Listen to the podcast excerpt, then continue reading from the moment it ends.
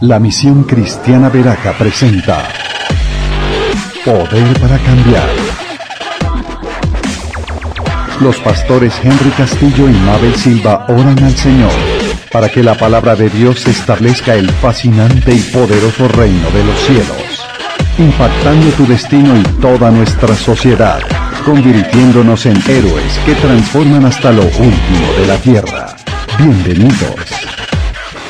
Vamos a la Biblia, a la poderosa palabra de Dios, a este mensaje hermoso que nos da el Salmo 32. El Salmo 32 dice, Dichoso aquel a quien se le perdonan sus transgresiones, a quien se le borran sus pecados. Dichoso aquel a quien el Señor no toma en cuenta su maldad y cuyo espíritu no hay engaño.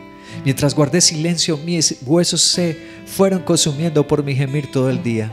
Mi fuerza se fue debilitando como al calor del verano, porque día y noche tu mano pesaba sobre mí. Pero te confesé mi pecado y no te oculté mi maldad. Me dije, voy a confesar mis transgresiones al Señor y tú perdonaste mi maldad y mi pecado. Por eso los fieles te invocan en momentos de angustia. Caudalosas aguas podrán desbordarse, pero a ellos no los alcanzarán. Tú eres mi refugio Tú me protegerás del peligro y me rodearás con cánticos de liberación. El Señor dice, yo te instruiré, yo te mostraré el camino que debes seguir, yo te daré consejos y velaré por ti. No seas como el mulo o el caballo que no tiene discernimiento y cuyo brío hay que domar con brida y freno para acercarse a ti. Muchas son las calamidades de los malvados, pero el gran amor del Señor envuelve a los que en Él confían. Alégrense ustedes los justos, regocíjense en el Señor, canten todos ustedes los rectos de corazón. ¡Wow! Me encanta cómo termina el salmo. Alégrense, regocíjense y canten. Tres palabras que las he hecho uno de los lemas de mi cristianismo. Cantarle, alegrarme y regocijarme siempre en el Señor. Más en las pruebas, claro, es cuando más lo necesito. He puesto por título a este salmo, sin guardar me voy a alegrar. Sin guardar me voy a alegrar. ¿Y por qué dice sin guardar? Por el versículo 5 dice, pero te confesé mi pecado y no oculté mi maldad. La palabra ocultar en el hebreo es la palabra casá. La palabra casá traduce al español ocultar, encubrir o guardar. Por eso el título, sin guardar, me voy a qué? Alegrar. Para nosotros obtener el final de ese salmo, alegrarse, regocijarse, cantarle, Señor. Para ese resultado hay que tener en cuenta el versículo 5, no guardar. Dice el 5, te confesé mi pecado y no oculté, no casá. El hebreo casá no oculté mi maldad, confesé mi transgresión al Señor y tú perdonaste mi maldad y mi pecado. Para recibir el perdón de Dios, para que si no me pueda levantar otra vez, para yo terminar alegre, regocijado y feliz, ¿qué necesito? No casar, hebreo, no ocultar, no guardar. Yo quiero contarte un secreto. Este era el salmo preferido de un teólogo que no solamente yo, sino que cada estudiante serio de las escrituras admira. El teólogo del siglo VI, Agustín de Hipona. Uno de los libros que me he leído de él, Las Confesiones. Bellísimo libro. He tenido el privilegio de leer latín y la traducción al español. ¡Wow! ¡Qué libro! Las Confesiones de Agustín. También La Ciudad de Dios. Bueno, son libros de una riqueza teológica increíble.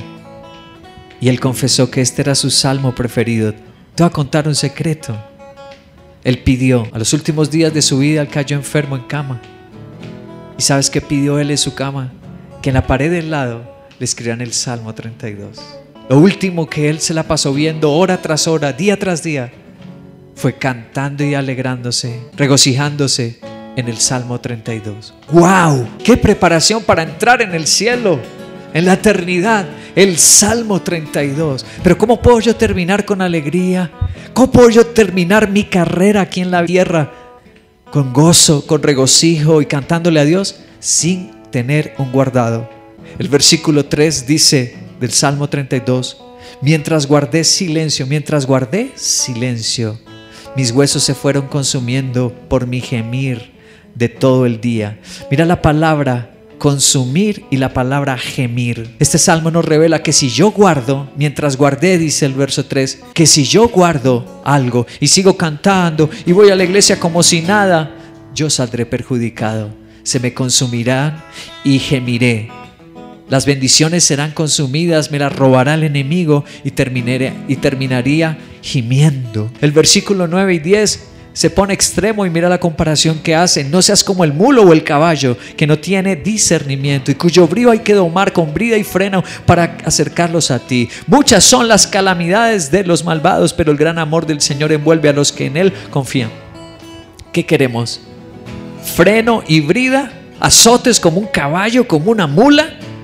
¿Por qué podemos ser tratados como un caballo, como una mula? Por mantener guardado. Por eso mis abuelos decían, ese tiene un guardado. Una persona cuando era mala, cuando era pícara, decían, ese tiene un guardado. ¿Sabes que Dios tampoco le gustan los guardados? Y aquí lo dice, azotes, calamidades, consumir, gemir.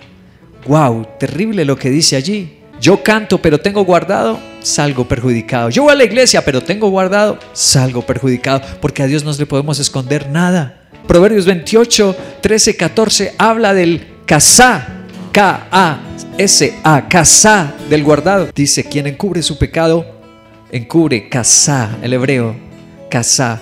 Quien encubre su pecado jamás prospera, quien lo confiesa y lo deja halla el perdón. Dichoso el que siempre teme al Señor, pero el obstinado caerá en la desgracia. Lo mismo que el Salmo 32 dice Proverbios 28, será perdonado el que quita el casá, pero el que mantiene el casá, mientras mantiene el guardado, dice caerá en desgracia. Wow, no prospera salimos perjudicados. El que nos habló tan fuerte del y que le disgustó muchísimo fue a Jesucristo. Jesús habló de esos guardados. Lucas capítulo 12, verso 1 y 2. Dice, mientras tanto se habían reunido millares de personas, tantas que se atropellaban unas a otras. Jesús comenzó a hablar dirigiéndose primero a sus discípulos. Cuídense de la levadura de los fariseos, o sea, de la hipocresía, dijo Jesús porque no hay nada encubierto que no llegue a revelarse, ni nada escondido que no llegue a conocerse. ¡Wow! Jesús fue directo.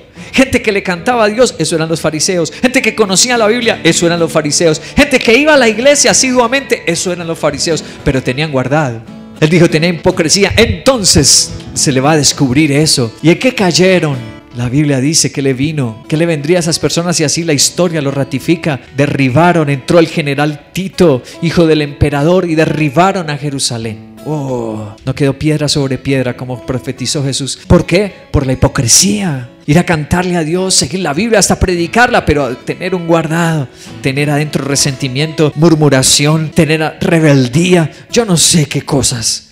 Eso no le agrada al Señor. Segunda de Corintios capítulo 4, verso 3 también nos dijo del estar algo encubierto. Dice, pero si nuestro evangelio está encubierto, lo está para los que se pierden. uy, terrible. Las personas que quieren no predicar el evangelio, ¿a qué está condenando a su familia? Mantener encubierto el evangelio, que se pierdan. Dios no le agrada eso. Ni lo malo ni lo bueno. Yo no debo encubrirlo. Yo debo publicar mi vida como una carta leída, brillar con la luz de nuestro Señor. Ahora volviendo al Salmo 32 en el versículo 6 dice, por eso los fieles te invocan en momentos de angustia Caudalosas aguas podrán desbordarse, pero a ellos no los alcanzará. Ahora hay un cambio en el verso 6. Los anteriores versículos siempre habló en singular. Verso 1 dice, dichoso aquel. Verso 2, dichoso aquel. Verso 3, mientras guardé. Verso 4, mi fuerza. Todo está en singular, pero aquí hay un cambio y empieza a hablar en plural. Dice, los fieles te invocan. Y dice, a ellos no los alcanzarán las aguas. Wow, ¿por qué habla en plural? Porque a veces tú no eres el que tienes el guardado pero le mantienes el secretico a otra persona, le encubres el guardado a otro. ¿Y eso está mal? Sí, eso es lo que nos está diciendo este Salmo 6. Nos está intentando enseñar el Señor. ¿Sabes quién nos dio el primer ejemplo de esto? Casá se usa en Génesis 37, 26. Dice, entonces Judá le propuso a sus hermanos, a los demás diez hermanos descendientes de Jacob de Israel, ¿qué ganamos con matar a nuestro hermano y ocultar, el hebreo cuál es? Casá, y ocultar su muerte? Judá reconoce que no pueden ocultarlo. Bueno, después hicieron algo también muy malo, fue venderlo. Pero sabían, no podemos encubrir. Dios todo lo ve. A Dios no se le puede ocultar. Y ellos dicen, él dice, yo no quiero encubrir esto tampoco. Deuteronomio capítulo 13, verso 6 también usa el hebreo casa. Dice, si tu propio hermano o tu hijo o tu hija o tu esposa amada, esta aclaración es importante porque cuando la esposa no es querida, es muy fácil. Se pone difícil es cuando uno la ama. O tu amigo íntimo trata de engañarte en secreto y te insinúa, vamos a rendir culto a otros dioses, dioses que ni tus padres conocieron. ¿Qué hay que hacer ahí? Versículo 8. No te dejes engañar ni le hagas caso, tampoco le tengas lástima, no te compadezcas de él ni lo encubras. El hebreo, casá. Verso 9, ni dudes en matarlo, al contrario, sé tú el primero en alzar la mano para matarlo y que haga lo mismo todo el pueblo. ¡Wow! Dios se pone muy serio, sí, es grave encubrir. Y por eso da una sentencia tan grave. Porque la corrupción, una iglesia no se destruye de la noche a la mañana. Una familia no se acaba de la noche a la mañana. Todo tiene un inicio. Y Dios dice que el inicio es mantener algo guardado y no confesarlo. No decir, uy, estoy siendo tentado por esto. Uy, a mí esto me está...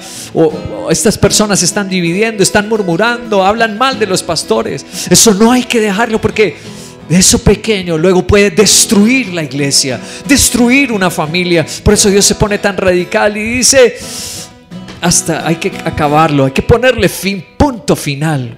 Wow, es grave, sí. Volviendo al Salmo 32, el versículo 1 y 2 dice, dichoso a quien a quien se le perdona la transgresión. Y el 2 dice, dichoso a quien a quien el Señor no toma en cuenta la maldad. Este salmo, estos versículos nos están diciendo el resultado, el resultado. Como termina diciendo el verso 11, alégrense, ustedes los justos, regocíjense y canten todos ustedes. Aquí nos está mostrando el resultado que vio Agustín de Hipona al partir de esta tierra.